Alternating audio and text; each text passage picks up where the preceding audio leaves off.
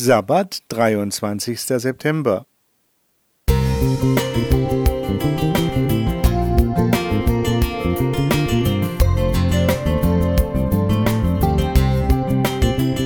Ein kleiner Lichtblick für den Tag.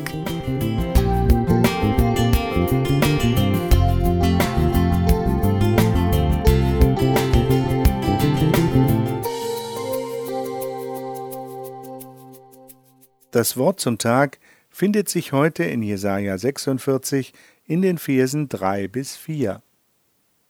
Hört mir zu, ihr vom Hause Jakob, und alle, die ihr noch übrig seid vom Hause Israel, die ihr von mir getragen werdet vom Mutterleibe an, und vom Mutterschoße an mir aufgeladen seid. Auch bis in euer Alter bin ich derselbe, und ich will euch tragen, bis ihr grau werdet ich habe es getan, ich will heben und tragen und erretten. Auf einer Lichtung in einem Münsinger Wald auf der Schwäbischen Alb ragt eine Schaukel fünf Meter hoch in den Himmel. Setzt sich ein Erwachsener auf eines der Schaukelbretter, wirkt er zwischen der gewaltigen Holzkonstruktion klein wie ein Kind. Trostschaukel hat Martin Schusi genannt. Er ist Förster aber auch Friedhofswärter im Friedwald.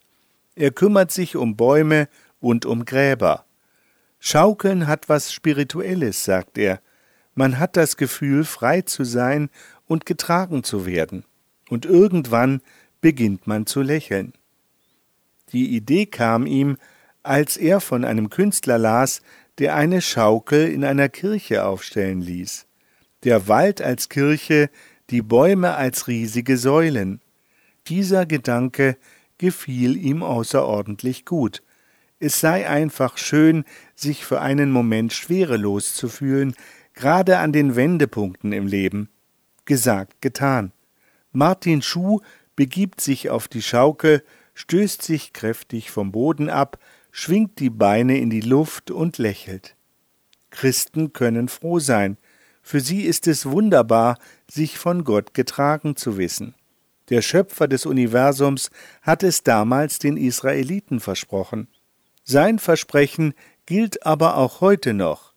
Er wird uns nicht alle Lasten abnehmen und uns nicht allzeit ein sorgenfreies Leben schenken. Aber er wird von Geburt an alle Tage bei uns sein und das Ding schon schaukeln, um es einmal salopp auszudrücken. Dieses spirituelle Gefühl trägt durchs Leben. Wir dürfen es schon jetzt und hier genießen. Wir dürfen uns auch darauf verlassen, dass der Tod nicht das letzte Wort hat.